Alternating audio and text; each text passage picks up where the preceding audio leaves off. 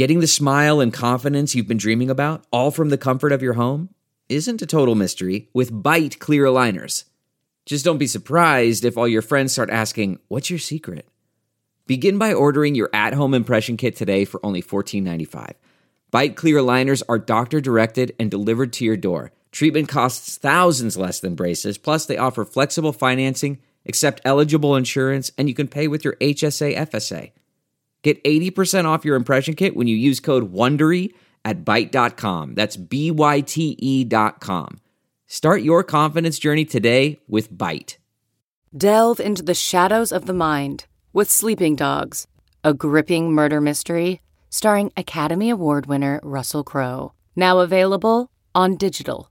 Crowe portrays an ex homicide detective unraveling a brutal murder he can't recall. Uncovering secrets from his past, he learns a chilling truth. It's best to let sleeping dogs lie. Visit sleepingdogsmovie.com slash Wondery to watch Sleeping Dogs, now on digital. That's sleepingdogsmovie.com slash Wondery. CarMax is putting peace of mind back in car shopping by putting you in the driver's seat to find a ride that's right for you. Because at CarMax, we believe you shouldn't just settle for a car. You should love your car. That's why every car we sell is CarMax certified quality so you can be sure with upfront pricing that's the same for every customer. So don't settle. Find love at first drive and start shopping now at CarMax.com. CarMax, the way car buying should be. Arrancaron las semifinales de la Liga MX. Chivas le arrancó el empate de las garras a León. En la Champions, el Real Madrid se pende de un hilo, se guinda de una mínima posibilidad. Ojo, puede ser primero o puede ser último. Eh, Carlos Justiz no se siente tan cómodo ahora con su predicción. ¡Oh sí! Lo vamos a averiguar en esta edición. Champions, Chivas, Mexicana, Europea, Galáctica, Mundial de Deportes al Detalle.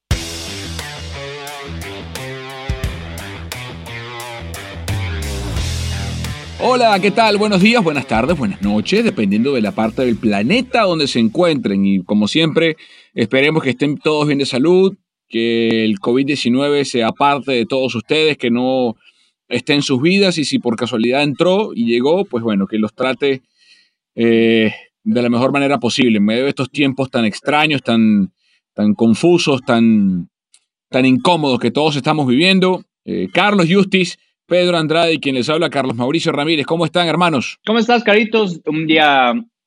Yo, yo estoy ahorita eh, medio distraído, estamos grabando a eso de las 8 de la noche, los Pumas están perdiendo, pero hey, quién sabe, todavía creo que el meme de Pedrito Fernández aplica. ¿Qué tal muchachos? Saludos, un abrazo. Yo no estoy pendiente de los Pumas, este, yo estoy dolido porque no hubo chicotazo. No hubo chicotazo. Ah, bueno, ah, bueno. Eh, bueno, vamos a comenzar hablando de las chivas. Hoy vamos a invertir, le damos prioridad al fútbol mexicano. Comencemos hablando del balompié azteca.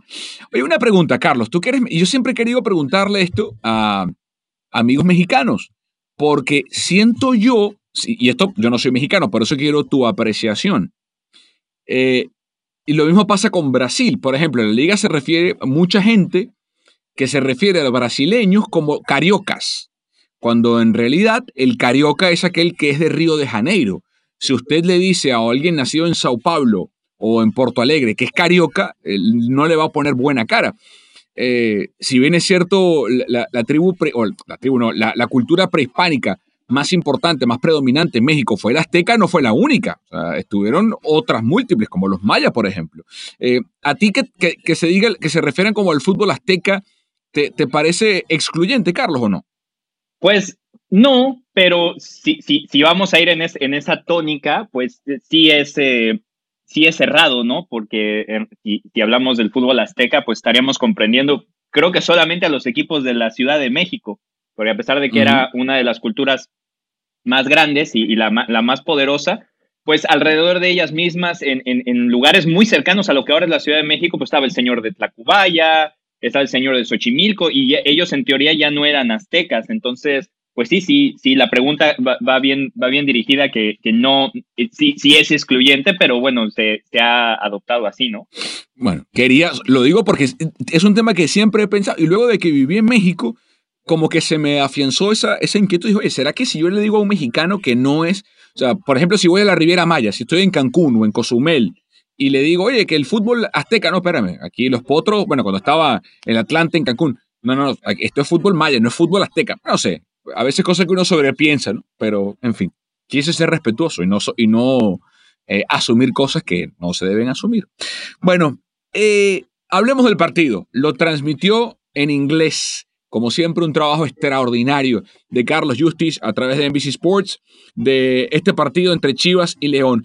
Carlos, ¿te sorprendió que el Rey Midas alinear al tribote y que más que un 4-3-3, en realidad fue un 4-3-2-1, fue un árbol de Navidad con Beltrán en medio de Molina y Alan Torres, con Chicote y Antuna abiertos para alimentar a Oribe. ¿Te, sorprendió esa formación de, del Rey Midas? No, de sorprenderme no me sorprendió. Lo único que creo que demostró fue que Alexis Vega no estaba para arrancar, que era lo más complicado en este sentido, porque para mí el problema principal de Chivas en el primer tiempo, y no, ojo, es a grandes rasgos, porque creo que en realidad tácticamente fue un partido algo lento en el primer tiempo, pero tácticamente estuvo muy bien jugado, porque si lo ves desde el punto de vista de lo que hizo Bucetich, no hablamos de Ángel Mena en todo el primer tiempo. El jugador más importante de la cancha acabó siendo Joel Campbell, que además si lo piensas tiene lógica, porque a la hora que analizas a León, Joel Campbell no había jugado casi nada en toda la temporada, entonces el jugador que te sorprende, ¿no? Comenzó a tomar un rol pues algo libre, que podía ir a una banda, que podía ir al centro, y, al ser un jugador que no teníamos muy visto en, qué función cumplía durante la temporada, pues te agarra un poquito de sorpresa, ¿no? Lo único que sí eh, era trabajado y creo que acaba sorprendiendo a Chivas en el primer tiempo es la incursión de, Fernando Navarro entre líneas, ¿no? Porque eso es una jugada que tiene muy hecha el León y al final de cuentas es la que le rinde dividendos, obviamente después de una gran jugada individual del costarricense. Pero creo que Chivas jugó un muy buen primer tiempo, se enfocó más en, en, defender y destruir el engranaje de lo que era León, sobre todo en la banda derecha con, con Mena, con Navarro y con el Chapo Montes. Eh, en ese sentido, creo que Lalo Torres, que es un muchacho que tiene 21 años de edad, que debuta en esta temporada por casualidad, simplemente porque como tuvieron todos los problemas extra cancha y se tuvo que ir el Gallito, se tuvo que ir Dieter Villalpando y todos eh, eh, estos jugadores que estaban en esa posición, pues Lalo acaba jugando esa, esa posición y creo que lo hizo muy bien ayer. Chapo Montes no pesó mucho en el partido, pero bueno, al final de cuentas descuidaron una, cayó. Y lo único que me gusta de Chivas es que después, pues obviamente ya agarró las piezas que sabíamos que iba a utilizar, que estaban para un tiempo más reducido. En la conferencia de prensa, Bucetich incluso dice que Vega jugó infiltrado y, y acaban sacando el resultado, ¿no? También por errores del, del rival más que, más que por mérito propio, pero sí hubo un poquito de empuje, por lo menos de Guadalajara en los primeros 20 minutos. Entonces, no me sorprendió tanto, me hubiera gustado más que Chicote estuviera en medio, no tanto en la banda, porque creo que al final eso es lo que no le sirve a Chivas en ataque, pero era más o menos dentro del, esquema que esperábamos de Chivas. Pedro, ¿qué te pareció el partido? Me pareció con el respeto de los seguidores del América, me pareció que cuidado, fue cuidado, verdaderamente la prueba de fuego que iba a experimentar Chivas, eh, mm. porque para mí le tocó un equipo que crea muy fácil. Es un equipo que juega como de memoria y crea jugadas de ataque muy fácil y constantes y de hecho se vio bastante en el primer tiempo como una tras otra Gudiño salvaba al equipo, la defensa se veía en aprietos, etc. Y luego, obviamente, como decía, por cierto, Carlos, eh, Justice. Cuando narras en inglés, ¿es Justice o Justice? Después me lo aclara. Justice. Tiene, tiene que ser Justice, la justicia. Exacto, el señor Justicia. Aunque sí era una duda. Como decía Carlos Justice, eh, en el segundo tiempo se hacen los ajustes, se hace el, el cambio y, Pedro, Pedro, Pedro, Pedro, hizo, hizo los ajustes. Los ajustes. Este, y, y, Chivas volvió a jugar, digamos, se, se, se vio un poco más cómodo de lo que nos estaba acostumbrando en este tramo final. Eh, fue un partido, sí, espeso, digamos, por, por minutos, pero no le faltó eh, eh, el buen juego, el buen fútbol, la buena llegada, etc. No me gustó mucho, lo, lo, nombraba también, por eso dice, decía al principio, no hubo chicotazo, porque creo, en mi opinión, al Chicote Calderón mm, como volante no lo veo. Creo que, creo que lo veo como que un poquito más incómodo allí creo que también el ataque, se, el ataque de, Guadalajara en cierto modo también era como que medio improvisado porque creo que no, no, o sea, no lo veo jugando eh, eh, eh, como volante, como, como lo estaba utilizando Bucetich en este, en, en, este partido. Habría que esperar ahora en la vuelta cuál sería el plan, porque para mí León se sacó una muy buena ventaja con ese gol de, de visita. Bueno, yo no sé si es una buena ventaja. O sea, a ver, si Chivas gana 1 a 0, pasa. No, es como lo que le está haciendo eh, Cruz Azul a Pumas, al menos en, la primera parte de este partido, ¿no? De, su semifinal que está con 3 a 0, por más que es de local, pero es un 3 a 0. Eh, yo creo que lo primero que, para hablar del partido que vimos el miércoles, antes de hablar de lo que puede pasar el sábado, eh, no sé cómo, yo creo que indistintamente, Carlos de, y Pedro, indistintamente de a quienes tenga a disposición eh, Bucetich para el partido de vuelta, yo no presumo, o, mejor dicho, presumo que Bucetich va a volver a alinear con el 4-2-3-1. O sea, eh, se vio muy plano el equipo con el 4-3-2-1, eh, que a veces mutaba un 4-3-3, pero fue básicamente un 4, o sea, trató de quitarle acceso por los carriles centrales con los con el tribote de Beltrán, eh, Lalo Torres y Molina, pero terminó siendo una invitación para los costados, sobre todo para Joel Campbell, que, eh, qué forma de caerse un jugador, ¿no, muchachos? Porque Campbell, después de aquella Copa del Mundo con Costa Rica en el 2014, se va a Inglaterra, lo ficha el Arsenal y, parecía que era un futbolista eh, en, el que, la selección tica podía tener otro referente establecido en Europa, junto con Brian Ruiz en ese momento y, y por supuesto eh, con Keylor Navas, pero terminó desinflándose el punto que hoy ya eh, jugó por, por el positivo de COVID del avión Ramírez, pero si no, eh, ¿qué, qué, manera de caerse el rendimiento de un jugador? Insisto, que llegó a ser considerado una perla como para irse a un equipo como el Arsenal y, se terminó desinflando, pero fue él el que desequilibró. Yo no, no sé, no me imagino a Bucetich recurriendo otra vez al tribote. Eso por un lado.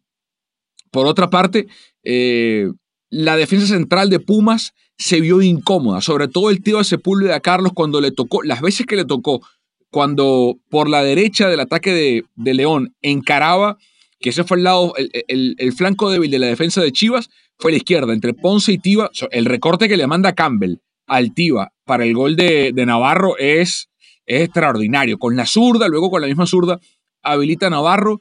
Eh, precisamente uno pensaba que ese tribote era para evitar cosas como esa. Hay una, para mí ese gol es clave lo de Barreiro porque él empuja y recupera el balón en tres cuartos de cancha para luego habilitar a Campbell y, toma Chivas saliendo, lo toma mal parado. Eh, eso fue clave, pero luego mérito de Bucetich que endereza el equipo con los cambios de Macías y de Vega y en, a, cinco minutos de haber hecho los cambios empatan el partido con, es cierto, es, protagonista Cota con el error del penal, pero bueno, lo empataron. Eh, ¿Se imaginan a, Chivas con otra alineación que no sea indistintamente de los intérpretes 4-2-3-1 para la vuelta? Yo, después de ver a Chivas un, par de veces, creo que donde se ha visto más cómodo es, eh, no, es no, es tanto un, un, 2, un 4-2-3-1, más bien hace como una, hace una línea donde hace un 4-2-2-2. O sea, pone a los dos contenciones, en este caso venía a ser Lalo Torres y, Molina, y donde le funcionó contra el América fue cuando eh, Jesús Angulo jugaba básicamente como de interior izquierdo y marcaba más de lo que despuntaba, que creo que fue ayer donde vimos que el Chicote sufrió un poquito jugando como extremo, porque en este momento su, posición en la cancha es simplemente para atacar, no tanto para recuperar, y a Fernando Beltrán le costó recuperar en el medio del campo. Después, en el segundo tiempo, cuando entra Alexis Vega, Alexis Vega tiene la ventaja de poderse, y lo vimos varias veces, de hecho, un par de las mejores jugadas que tuvo Chivas fueron balones largos que le tiraron hacia la banda izquierda, que él recibe muy bien, y después hace, en una hizo una jugada individual que termina en una salvada de cota, en la otra tira, tira un centro.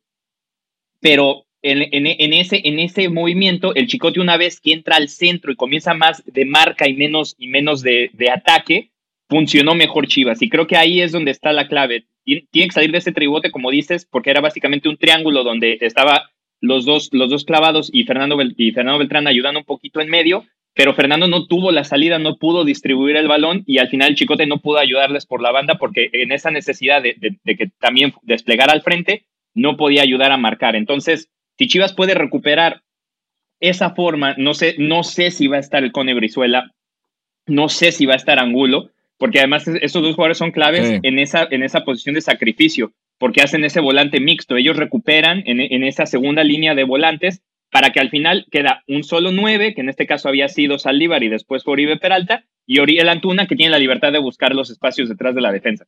Entonces, yo creo que tiene que regresar a eh, eso. Macías, va de entrada, pero Macías va de entrada. No sé, porque todo depende. Yo creo que lo va a poner de, va a ir de titular si está al 100%. También hay que, porque nosotros no sabemos cómo estuvo la recuperación. Sabíamos que estaban para algunos minutos. Lo importante es saber, eso lo sabrá el cuerpo médico, para cuántos minutos están. Porque si Macías no está al 100, yo imagino que será el mismo, el, mismo corte. Pones a Oribe de entrada o, a Saldívar, un, jugador más nueve que reciba para poder brincar la línea cuando León te presiona más arriba. Y una vez que se abren los espacios, Macías, que es un jugador con más velocidad que busca la espalda de los defensas, lo pones. Si Macías está para los 90, seguramente irá de titular. Mm, para mí la gran duda es esa, eh, JJ Macías, que, que, se contará con él, no se contará con él. A ver, se cuenta con él, pero desde el inicio es lo que, es lo que digo. Y si fuese JJ Macías el que entrara, ¿quién sería entonces el gran sacrificado de, del esquema? ¿Quién debería dejar de jugar para que JJ Macías entre eh, en el 11 titular? Que desde mi punto de vista yo haría los... No tocaría absolutamente nada de lo que se ha mostrado antes del partido de León, salvo quitar el tribote no tocaría exactamente, o sea, dejaría exactamente la misma plantilla perdón, que comenzó ese 11 inicial, lo que, así, lo que haría es el ajuste con el que se había jugado en los partidos previos, porque creo que Chivas necesita el espacio y necesita la velocidad, cosa que no encontró en, muchos eh, estados del partido ante, ante León. Eh, y creo que es la única forma, digamos, que tú puedes jugarle golpe a golpe a León cuando explotas la velocidad, cuando explotas el espacio. Pero Carlos, pero a ver, ¿es incompatible JJ Macías? Hagamos un, un, símil. Y, y, por favor entiendan, no estamos diciendo que son los mismos jugadores, simplemente estamos buscando un ejemplo en otro equipo del mundo. Por ejemplo, el Barça. Eh, hay gente que pensaba que Grisman, eh, bueno, algunos pensaban que Grisman podía jugar de nueve. ¿eh? Y ha quedado demostrado que cuando juega detrás de un 9 como Bryce White, su fútbol se abre. Y yo veo condiciones en Macías que advierto de Grisman. Más allá, de, más allá de que uno es zurdo, otro es derecho. O sea, para mí, Macías es un tipo que, es más, se beneficia de tener un, un 9 arriba que abre espacio para su fútbol para su, para su poder aparecer de segunda línea a tercera, para atacar espacios dejados vacantes por centrales, encarar mano a mano contra volantes de contención que son un poco más lentos o menos físicos que Macías. Por eso me pregunto si en el 4-2-3-1 o 4-4-2 no puede jugar Macías con Saldívar o con Oribe de entrada. Lo que pasa es que ahí creo que el gran sacrificado, si los pones a Macías con Oribe, al que sacrificas sería Antuna porque Antuna te ha funcionado en ese, en ese rol. Puede jugar, o sea, yo creo que eh, definitivamente en esa, en esa situación puede ser. Y mi pregunta ahí sería, digo, no, no sé cómo, cómo, cómo lo rote, porque digo, para mí los, los, dos, los dos jugadores claves que no tiene en este momento Chivas, o sea, hoy, son Angulo, que no está para 100 después de la lesión, y el Cone Brizuela, que, sí, que sigue fuera por COVID. Entonces, esas dos posiciones, supongamos que ahí pones al Chicote y Antuna. El problema ahí es que Antuna no te va a ayudar a recuperar lo suficiente. Pero Macías sí te va a dar, porque a la hora que le pones a Oribe al lado, le va a funcionar de maravilla, porque precisamente eso que dices. Oribe juega de poste, abre el hueco, jala una, una posición para los centrales y Macías ocupa el espacio detrás. Y ahí es donde Macías explota su fútbol, que era la ventaja que tenía cuando estaba en León, porque si revisas, ve exactamente este partido. Cuando metieron a Nico Sosa, porque creo que Gigliotti sufrió un poquito de ser el referente de ataque. Cortaron los circuitos por el lado derecho para no dejar que Mena, que es el jugador más importante, eh, eh, entrara en, juego. Y por eso Campbell se aprovechó de esa situación. Al ver que Mena tenía siempre dos o tres jugadores alrededor que Gigliotti jalaba marca, pues el que quedaba solo era Joel Campbell. Entonces, en ese sentido, pasaría, pasaría lo mismo. En, ese caso, si lo, si lo rotamos a esa, a esa versión, sería Antuna el que, el, que, el que sacrifican porque lo están marcando entre dos, Oribe que jala marcas y entonces este, podríamos decir que en, ese caso eh, Macías, Macías queda solo. Creo que en ese sentido sí, sí funciona. Pero eh, lo vimos, digo, lo vimos con León. cuando entró Nico Sosa se comió dos jugadas increíbles, incluso el penalti que pedían la pelota no iba, yo creo que no había que marcarlo porque Nico Sosa en vez de tirar esa pelota a la portería la acaba tirando hacia cualquier lado y le acaba pegando en la mano al, pollo briseño. Entonces no supieron aprovechar ese, ese, ese punto. Entonces sí, sí creo que funcione, pero te digo, no sé qué tanto eh, el, el, problema de Chivas, creo que donde encontraron la fórmula que les funcionó fue que a la hora de encontrar esos cuatro jugadores que juegan de la media cancha hacia arriba, los dos contenciones y los dos volantes mixtos, por así llamarlos, y el que juega libre, en ese sentido, te digo, tendrías que sacrificar un poquito la velocidad de Antuna. Yo solamente lo, veo así. Ahora, si no los vas a tener, pues ahí creo que Bucetich a lo mejor podría tratar de que Antuna cumpliera esa función. Bueno, eh, hay finalista. El Piojo Alvarado marca el cuarto eh, mientras estamos grabando el podcast. Doblete de Roberto Alvarado. 4 a 0 Cruz Azul le gana a Pumas y hay finalista. Hay finalista. Cruz Azul va a estar en la final contra León o contra Chivas. En fin, eh, si no escuchan más a Carlos Justice en este podcast, sepan entender. ¿Eh? Aquí estoy, aquí estoy. Eh, ya, nos, ya nos había durado mucho el gusto. Bueno, entonces, el partido de vuelta va a ser este sábado a las 7 de la noche hora del Pacífico, 10 de la noche hora del este de los Estados Unidos. El conjunto de las Chivas visitan al León. Históricamente, los últimos cinco partidos, Chivas ha empatado dos, ganado dos también y una derrota con, eh, en suelo del No Camp. Así que vamos a ver qué pasa en ese partido de vuelta, cómo se termina definiendo. La historia reciente favorece, insisto, al rebaño. Cuatro, eh, dos victorias, dos empates y una sola derrota en territorio de la Fiera, que de paso tiene esa deuda Tienes, ojo, echaron por atrás el gol. ¿eh? Respira, Carlos. Nada más 3 a 0. Nada más 3 a 0. Yo ya, yo, ya, yo ya le estaba contestando que se sentía perder a Pedrito, pero ya me retracto. Sí, no. Eh, estaba adelantado Alvarado antes de, recibir para la jugada del gol, así que el VAR actúa de forma correcta. Así que tienes todavía chance, Pumas, digo, no Justice, Pumas, de, de meterse en la, en la siguiente ronda. Vamos a ponerle pausa al fútbol mexicano para esperar a que termine el partido y también analizarlo. Y nos metemos en la UEFA Champions League, porque eh, hay mucho, hay mucha tela que cortar en este podcast sobre lo que ocurrió a mitad de semana en la Champions.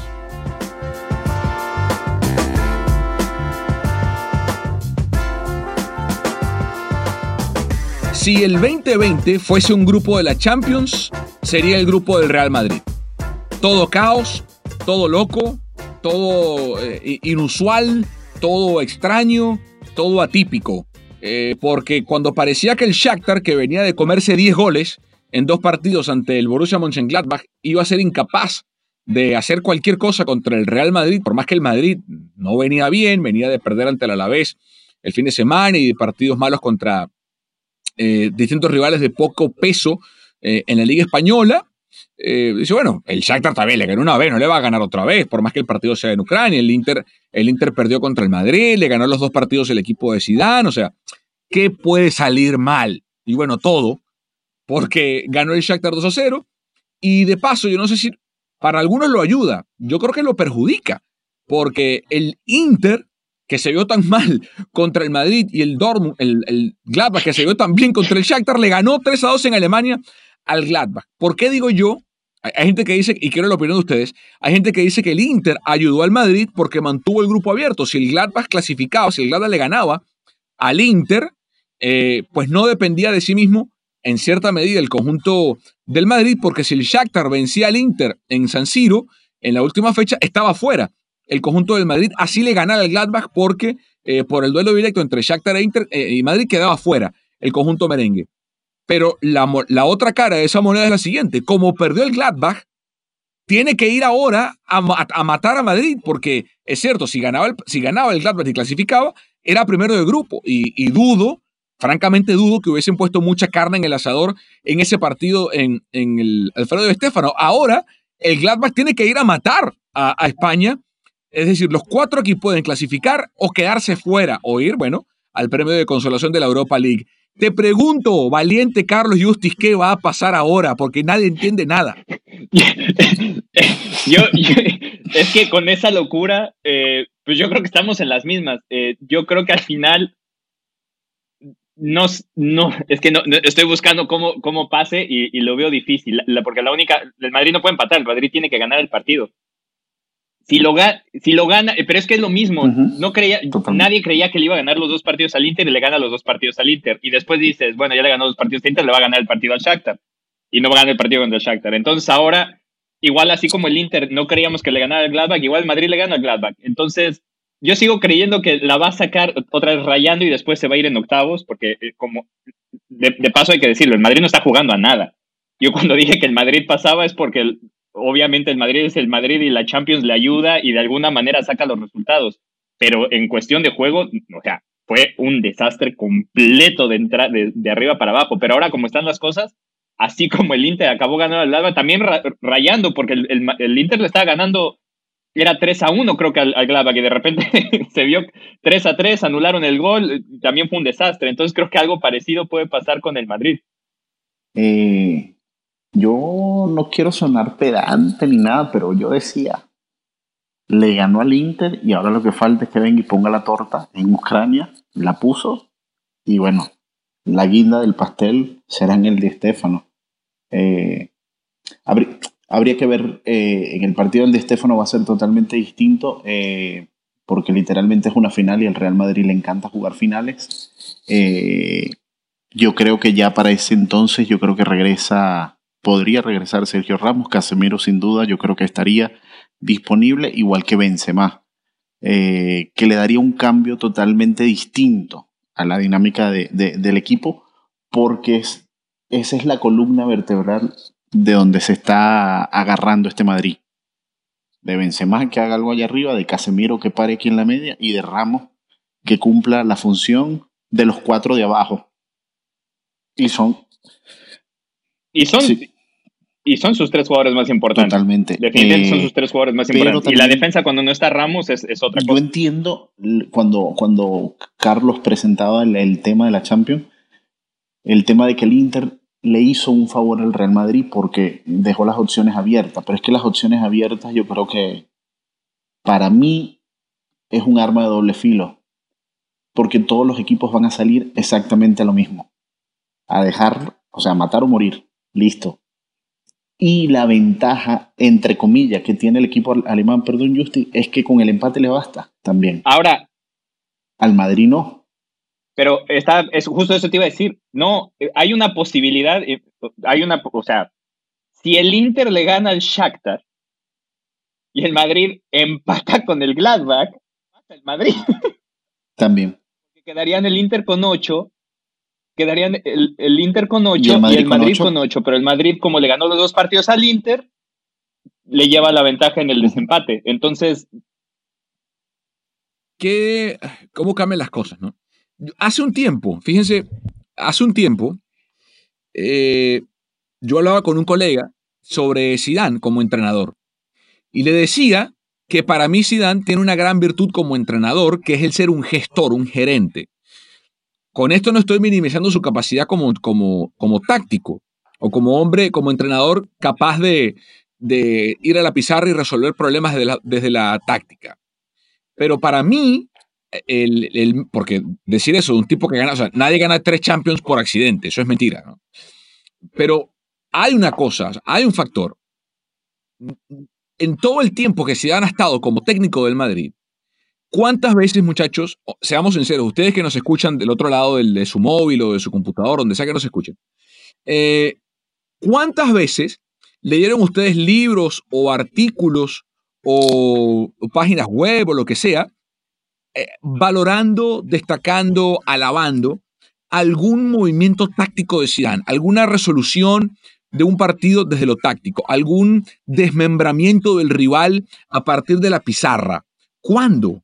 O sea, ¿cuándo se ha dicho, eh, eh, así como se alaban estas virtudes de entrenadores como Guardiola, como Jürgen Klopp, como José Mourinho, incluso como digo Pablo Simeone, como Mauricio Pochettino, como otros tantos, cómo se valoraba a Zidane era como gran gerente. Y ahora lo paradójico de todo esto es que esa gerencia no aparece, ese manejo de grupo, porque lo futbolístico no está.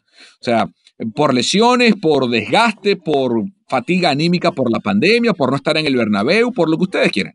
No está lo futbolístico. Y Zidane, en sus últimas dos ruedas de prensa, luego de la derrota contra el Alavés y la, eh, y la caída ante el Shakhtar, ha evidenciado, uno, o que es incapaz de analizar los partidos en un corto periodo como para dar respuestas o análisis juego en ruedas de prensa, o dos, que sabe lo que está pasando y no quiere eh, tirar a sus jugadores debajo de un autobús, o sea, no quiere mandarlos por un barranco y, los quiere proteger para no decir, bueno, es que Barán hizo esto y esto, es que, o para no tirarse él por un barranco a decir, bueno, sí, ¿saben qué? Me equivoqué, no tapé el lateral del equipo contrario, me equivoqué en esto. Entonces, pero por cualquiera de las dos, por no quererlo decir o por no saberlo decir, se están evidenciando mucho más las carencias tácticas de Zidane, pero es que ahora lo que antes se le, se le aplaudía tampoco aparece, que es el gestor del grupo, porque el grupo está roto. Sergio Ramos que no quiere renovar, jugadores que no aparecen contentos, eh, jugadores que se desvanecen de los partidos, que juegan 30 minutos bien y luego se, difuminan. Entonces, yo no entiendo. No, yo creo que en ese, en, ese sentido también no es lo mismo gestionar el grupo que tenía, el, grupo que básicamente heredó de Angelotti y los siguientes dos años, que gestionar el equipo que tiene ahora. O sea, por, por, más, por más que lo trates de ver fríamente, creo que hay jugadores que cumplieron su ciclo. Creo que ya lo que da Modric, lo que da Cross, lo que, lo que da Benzema, lo que da Isco, pues ya fue.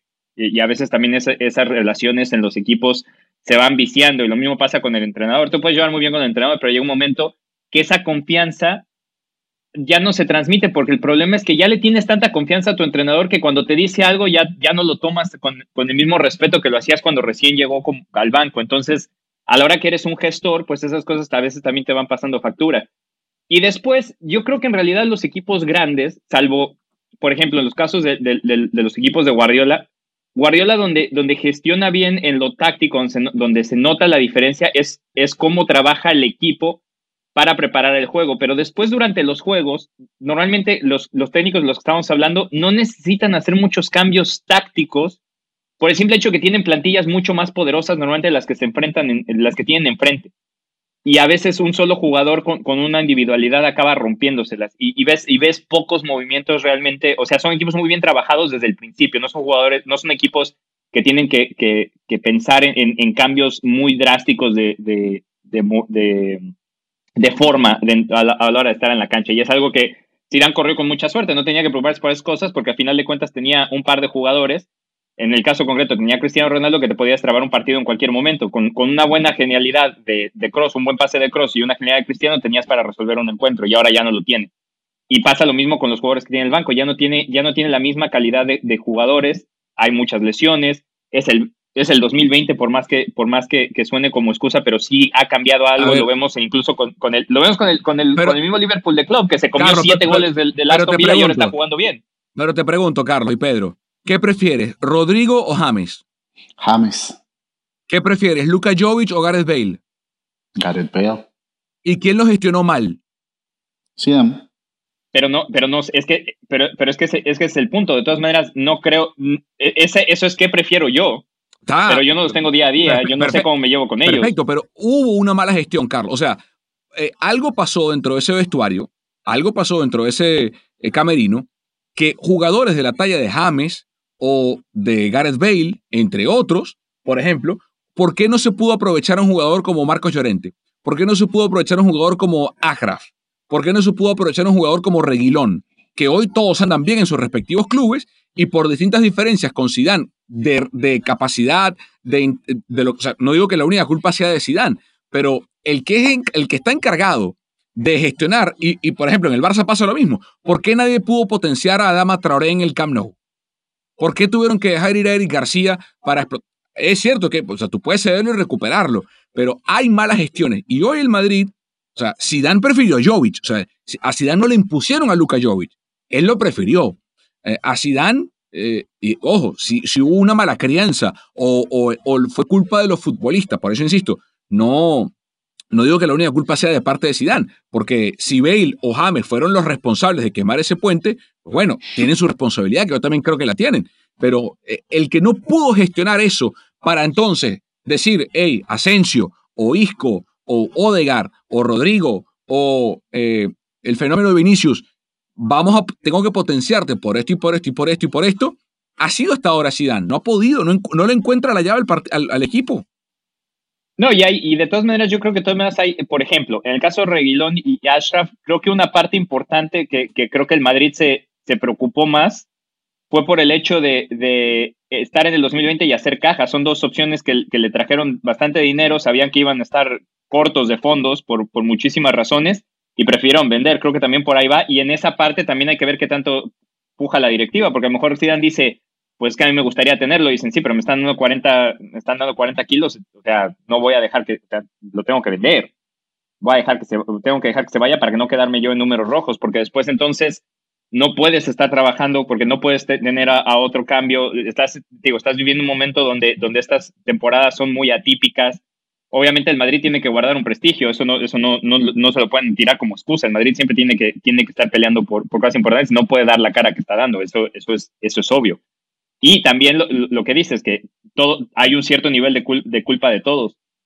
Pero igual yo creo que si, si ves, si ves la, la, plantilla, pues, a veces no da más. Y cuando tu proyecto, porque hay que, también hay que tirarle la responsabilidad a Eden Hazard, de que él era el proyecto para venir a tratar de, ser la clave del equipo y no puedes tener 15 lesiones en un año. Y, y súmale una más. Eh,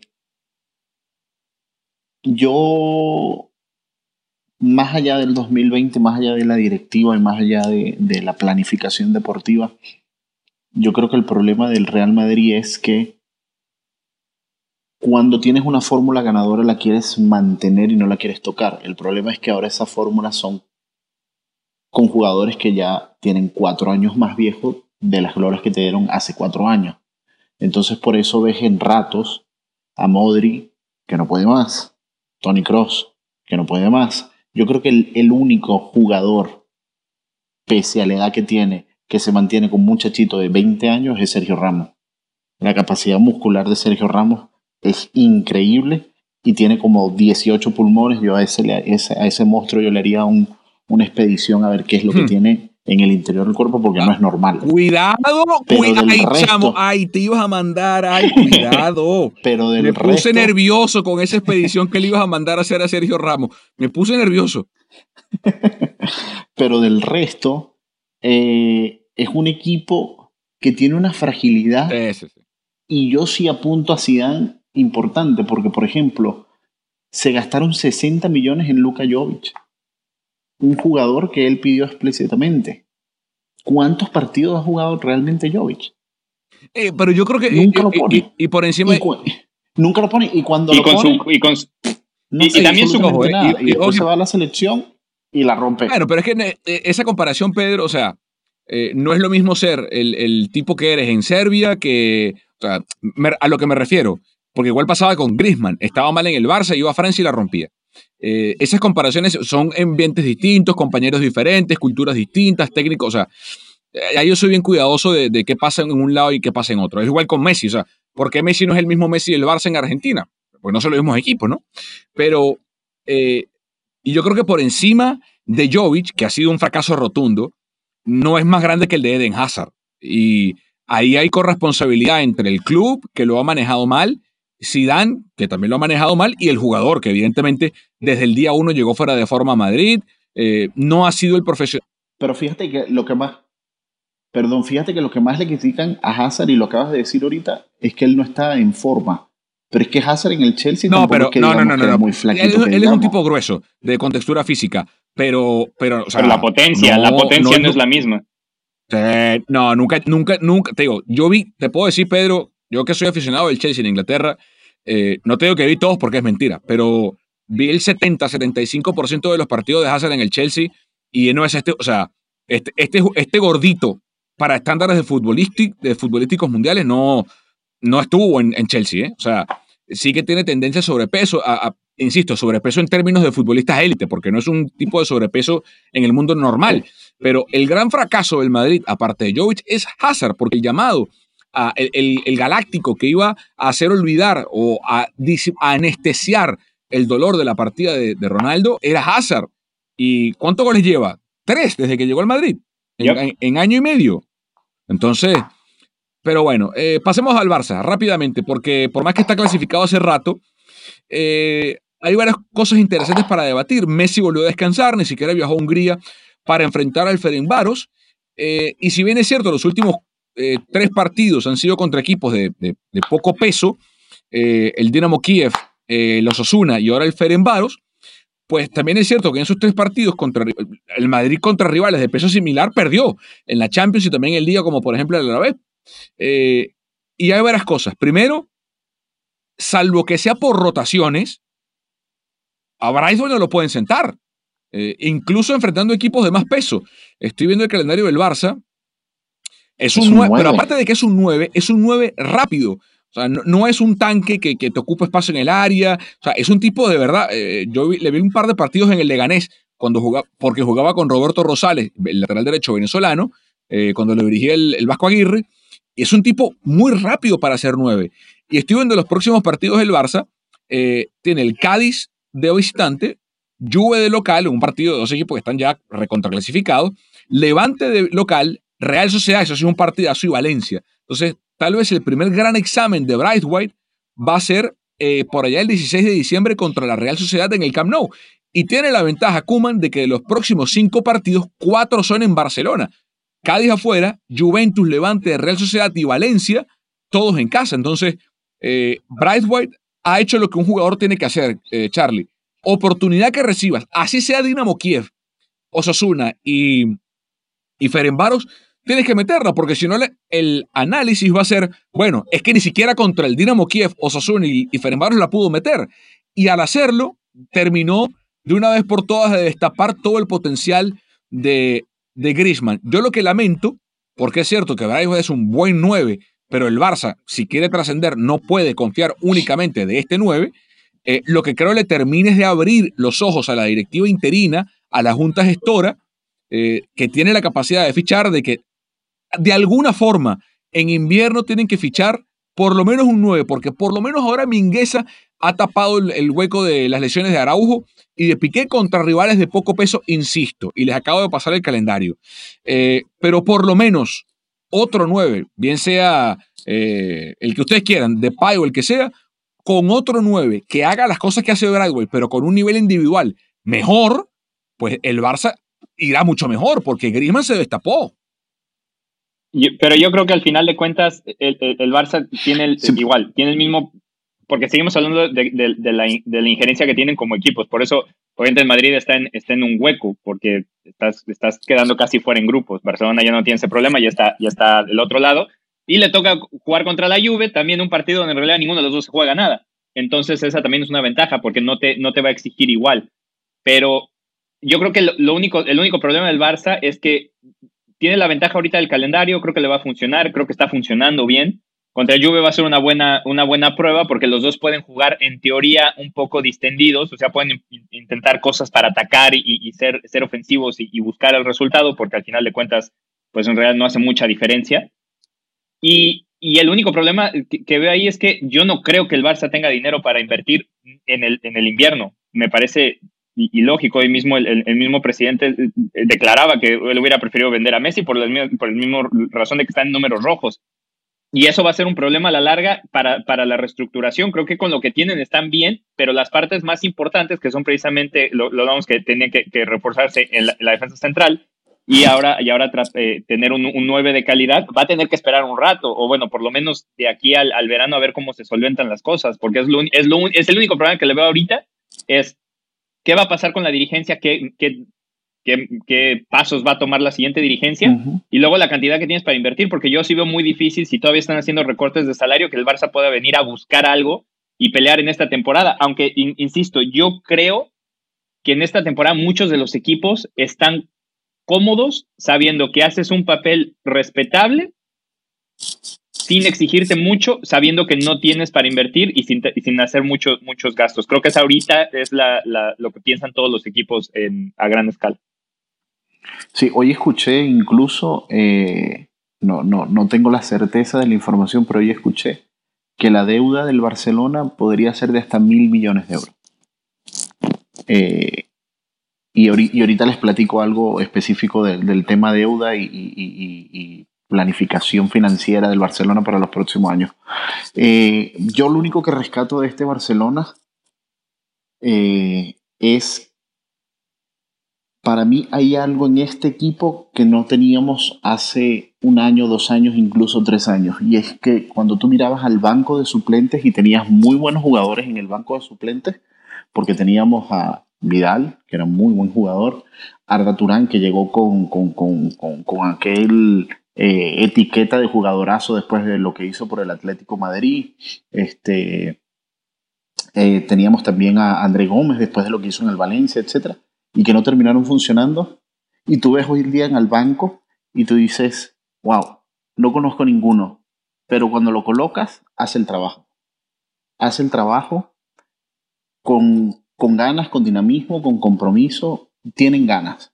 Y eso es algo saludable para una plantilla porque tus titulares ya no se sentirían tan cómodos como, bueno, tengo el puesto garantizado y pase lo que pase, juego y listo. Eh, lo vemos, por ejemplo, cuando tienes el doble pivote y te cambian a Pjanic y De Jong, lo puede hacer exactamente igual Busque De Jong, con, con obviamente pintadas distintas en el esquema de juego y lo que cada uno puede aportar, pero digamos, la estructura funciona. Lo de Griezmann se confirma algo él necesita un 9. Él no es un 9.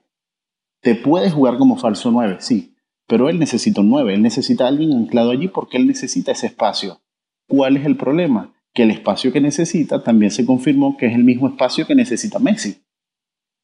Por eso había, creo que, creo que hubo un, un candidato a, presidente que dijo pero, que pero, pero, pero, ¿cómo, pero, ¿cómo que le, pero ¿cómo que el mismo espacio, Pedro? ¿Qué te refieres con el mismo es que espacio? Griezmann necesita jugar exactamente donde está jugando Messi. Para que Griezmann explote de la manera que está. En la banda derecha, en la banda. Esa es su zona de confort. No, Pedro, pero si contra los Osuna, pero si, pero si contra los Osuna jugó detrás, o sea, jugó Messi en la derecha. jugó en la. Jugaron. Sí, sí, eh, sí. Pedro, Jugó Pedro al lado de De Jong, arriba Braithwaite, y eh, jugó por la derecha Messi, por la izquierda Cutiño y por el centro Griezmann. Y jugó, un partidazo. En la posición del partido anterior donde había jugado Messi también por detrás de los, de los delanteros. Ojo, no quiero decir que sean incompatibles, pero quiero decir, se siente cómodo jugando, entre comillas, de Messi. Eh, eh, es, lo, es lo que digo. Y obviamente lo que ya destacábamos, el 9, el 9 es, es una cosa fija en, el Barcelona. es como decir lo que en el Madrid era el Ariete, como por ejemplo Val Roy, Ronaldo, etcétera, que era ese jugador que estaba allí, Raúl, el Ángel Raúl, que lo que hacía era meterla hasta con el codo si era posible. En el Barcelona, el esquema del Barcelona necesita un 9, un 9, el que sea. Sí, pero, que, ah, pero la pregunta, ok, eh, eh, eso es un buen punto, el que sea, porque ahí te va.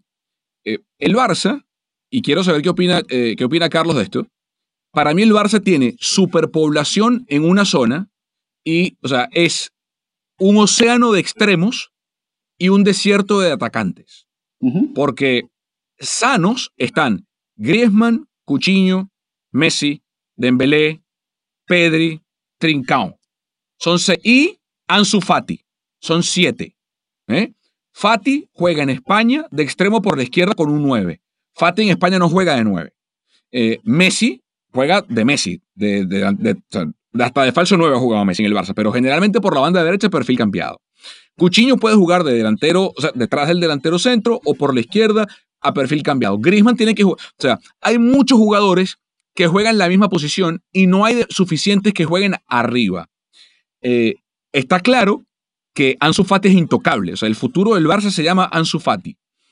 Eh, hay un futuro inmediato en el que el Barça se desprende, y por inmediato me refiero o al invierno o al próximo mercado de verano, en el que el Barça se desprenda del excedente de extremos que tiene eh, para buscar un delantero élite.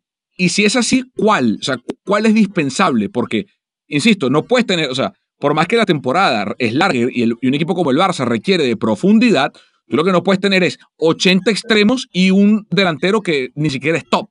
Sea, que te hace bien la chamba contra el Levante o el Leganés o el Shakhtar o el, qué sé yo, o el Ferenbaros, pero cuando quiero verlo cuando venga el Liverpool, el Madrid o el City o qué sé yo.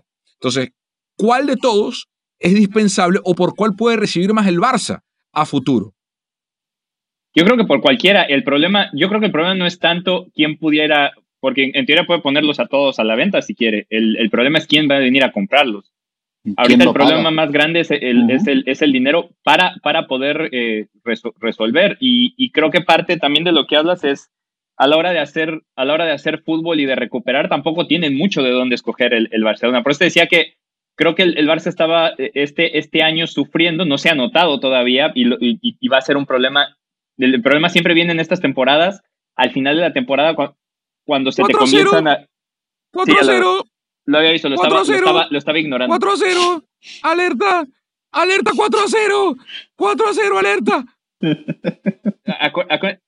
Ahora sí, ¿no? Ahora sí. Hace rato estaba platicando con alguien que eh, por, primera, por primera vez en mucho tiempo está, son las únicas semifinales donde si gana cualquiera de los cuatro equipos, yo estoy bien. ¡Eh! Sí, cómo no. Oye, yo, mis camisetas del Cruz Azul ahí están colgadas, no me las pongo por obvias razones, pero ahí están. Algún día me la tuve que poner, no los puedo odiar. Ah, ajá, entonces sí, sí, sí, sigue, sigue, sí. Pero decía, al final, de, al final de cuentas, este, al final del año es cuando comienzas a sufrir. Ahorita, eh, en teoría, la temporada está, entre comillas, empezando. Es cuando, cuando, de hecho, es cuando se supone que un jugador está llegando a su pico de rendimiento, ¿no?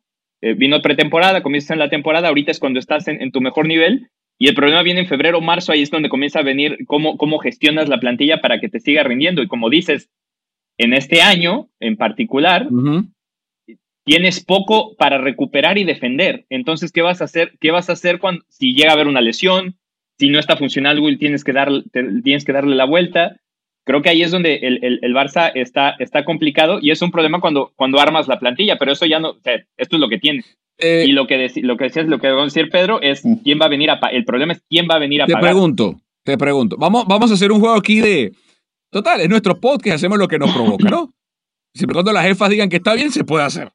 Eh, vamos a hacer un juego de fantasía, fútbol fantasy, fantasy fútbol. Eh, eh, Pedro, tú eres el gerente del, del Borussia Dortmund. Yo soy, yo soy el próximo presidente del Barça. Gané las elecciones en enero, soy el presidente del Barça. Ring, ring. No, tiene. Ah, hola, hola. la puerta. Hola, hola, ¿qué tal? Buenas tardes. Sí, la puerta. Sí, sí, sí. ¿Cómo, te va?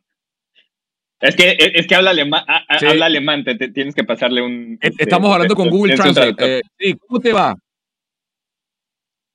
Ah, aló, aló, aló. Contéstale. Muy bien, muy bien. Felicidades. Muchas gracias, muchas gracias. Eh, amigo, amigo, le tengo un negocio, eh, a ver si le interesa. ¿Aló? Ok, ok. Eh, ok. Ok, ok. Sí, si es el que rayó, a ver, le, presento este negocio. Por favor, eh, estamos interesados en otorgarles a, a, Felipe Cuchiño, que le, encantó Alemania cuando estuvo allá con el Bayern, le gustó mucho, le encantó la salchicha, le encantó la, la, cerveza, le fue muy bien. Y, bueno, ganó la Champions, ¿no? Eh, ¿Qué le parece? Felipe Cuchiño y, y Antoine Grisman, ¿ah? campeón del mundo. ¿Qué le parece? Felipe Cuchiño y Antoine Grisman, y usted me da a, a Haaland. Eh, el, sí, ¿y, cuánto? No, creo que el cuánto no, porque para sorpresa está en 100 milloncitos. Me parece que está súper barato. Bueno, pero, pero ya va, te estoy dando a Felipe Cuchiño y Antoine Grisman. Me tiene que bajar el precio, mi rey, porque así, así Por eso, por eso te digo. Mm, eh, pasa, bueno, Cuchiño, Cuchiño, Grisman y, y, 30 millones. ¿Qué te parece? Ok, ¿qué tal si en vez de Grisman me regresas a Dembélé? Está bien, mejor. Dembélé y Cuchiño y... Bueno, pero Dembélé vale más que Grisman porque es más joven. Entonces, bájamelo a 20 millones. ¿Te parece? Vendido. Pase el lunes por acá. ¡Eh! Gracias. Y le cuelgo de una vez. Si me firma esa, Justin, le cuelgo de una vez. Ah, bueno, si te firma esa, pero no creo que te vayan a firmar eso. Bueno, pero yo estoy aquí, yo estoy aquí inventando. Lo, que me di cuenta es que Pedro como, como, como directivo es buen entrenador. Bueno. Ustedes se imaginan a, a Haaland de nueve del Barça. Dios, Dios, Dios. Mira, les, quería hablar. Pero es que yo creo que jalan como nueve de donde sea, lo ven igual, ¿no? Hasta de, hasta del UNAM. Eh, pero, perdón, o sea. nosotros, nosotros, si tuviéramos esa cantidad, nosotros tuviéramos esa cantidad pero bueno, qué, qué descaro, se afincó Andrade, qué bárbaro. No se afinque tampoco, así no. A ver. Mira, eh, pero no, en ese. No, nada más me, nada más me, nada más me emociona, me recuerda las carencias de los pobres Pumas. ¿Por qué me hace eso? Mira, hablando de ese. Todavía fuera Tigre. Hablando de ese juego, ahorita que estabas precisamente hablando, eh, Carlos Mauricio. Eh, obviamente la puerta está irrumpiendo nuevamente como aquel presidente famoso del sextete de la época dorada, bla, bla, bla, y todo lo que tú quieras. Él y la FON son, digamos, que incluso se pedía que la Porta apoyara la, candidatura de la FON y que entrara para, hacer, para cumplir cualquier, cualquier función. De, Víctor Font. Sí, y, y son, digamos, las dos candidaturas como que en este momento más fuertes. Una por lo que fue y el otro, digamos, por un punto de realidad que tiene el Barcelona. Hay un problema. El Barcelona es un club deportivo. ¿Qué quiere decir esto? Que es una sociedad, tiene socios. Por ende, no puede llegar, que era uno de los planes y uno de los rumores que se, corría, que era que la Porta iba a traer un grupo inversor y con ese grupo inversor era que se podían hacer fichajes, etcétera, y todo lo demás, pagarle a Messi, traerte a Neymar y al que tú quisieras. El problema es que no lo pueden hacer precisamente por lo mismo. No pueden recibir dinero de inversionistas fuera del equipo, eh, del club, perdón. Y hay un problema legal en España que en marzo, si el Barcelona no declara una cantidad, pero creo que es una cosa ridícula de dinero, podría incluso declararse hasta en bancarrota.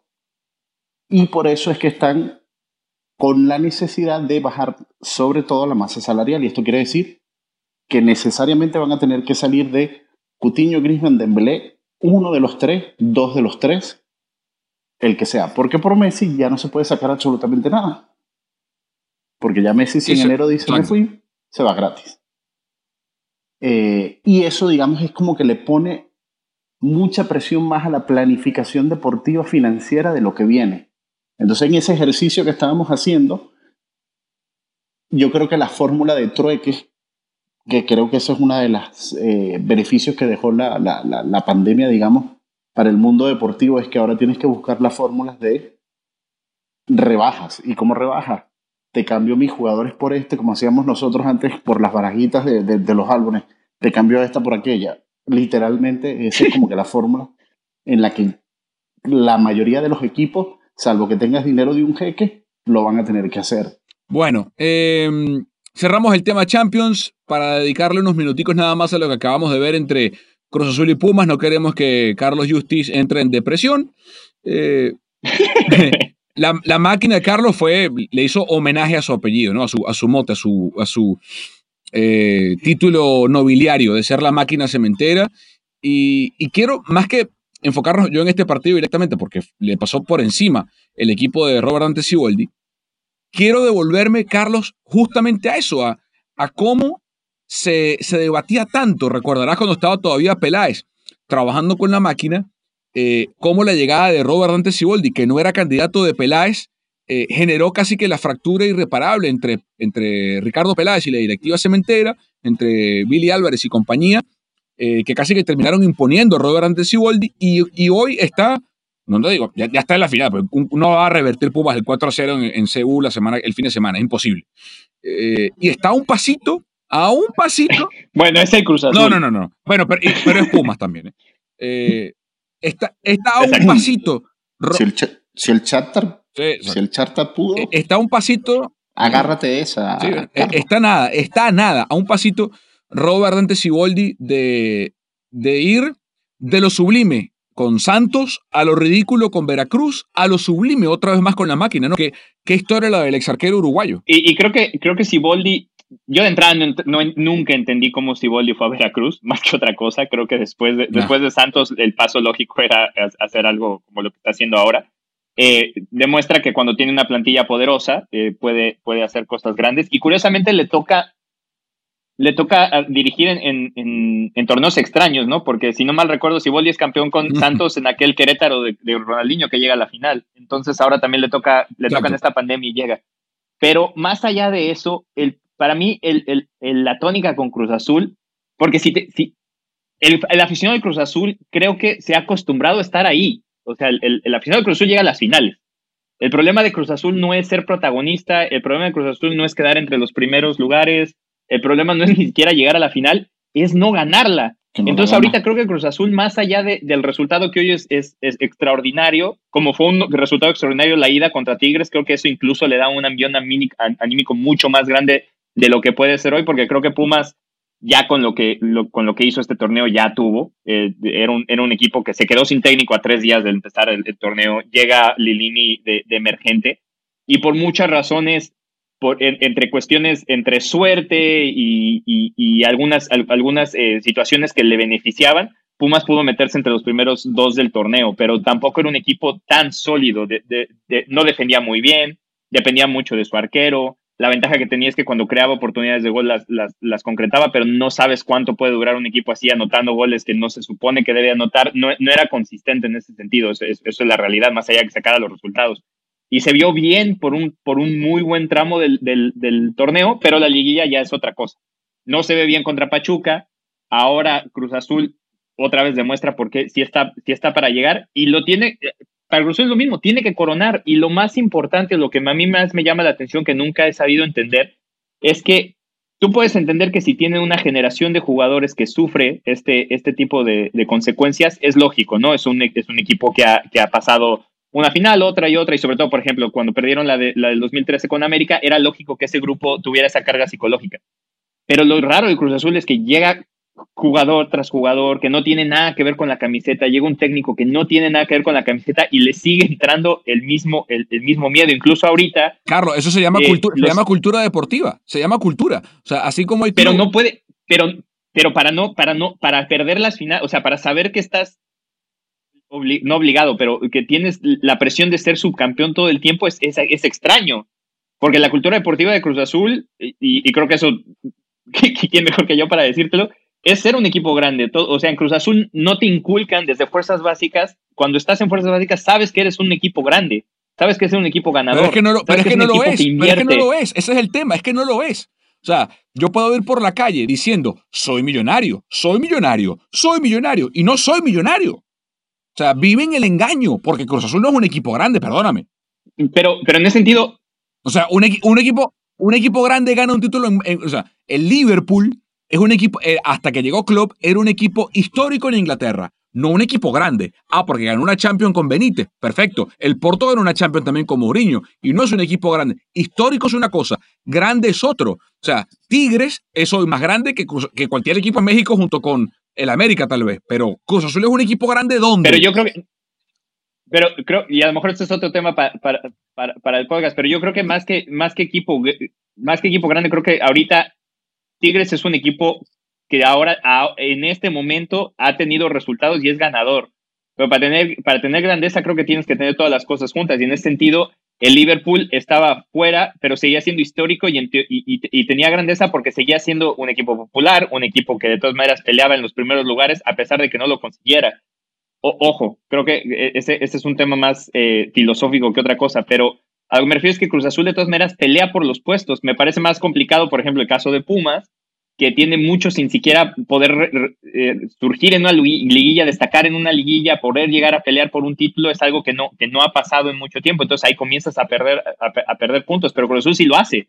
Entonces, para Cruz Azul la presión sigue igual, a pesar de que resuelve hoy muy bien y que se ve muy bien, va a llegar como favorito si gana eh, por este margen, si vuelve a meter otros tres en CU y, León pasa eh, empatando con Chivas, va a llegar como favorito. Y al final de cuentas, ahí es donde está la presión, porque para Cruz no vale otra cosa que ser campeón. la misma presión que tiene, que tuvo contra aquella final contra, contra el América. O sea, yo creo que, como le dicen, la maldición del Cruz Azul realmente es un tema mental. La pesadez mental que tiene el jugador que se ponga la playera del Cruz Azul de es, como el quinto, el quinto juego de la selección mexicana, es lo que tú quieres hacer.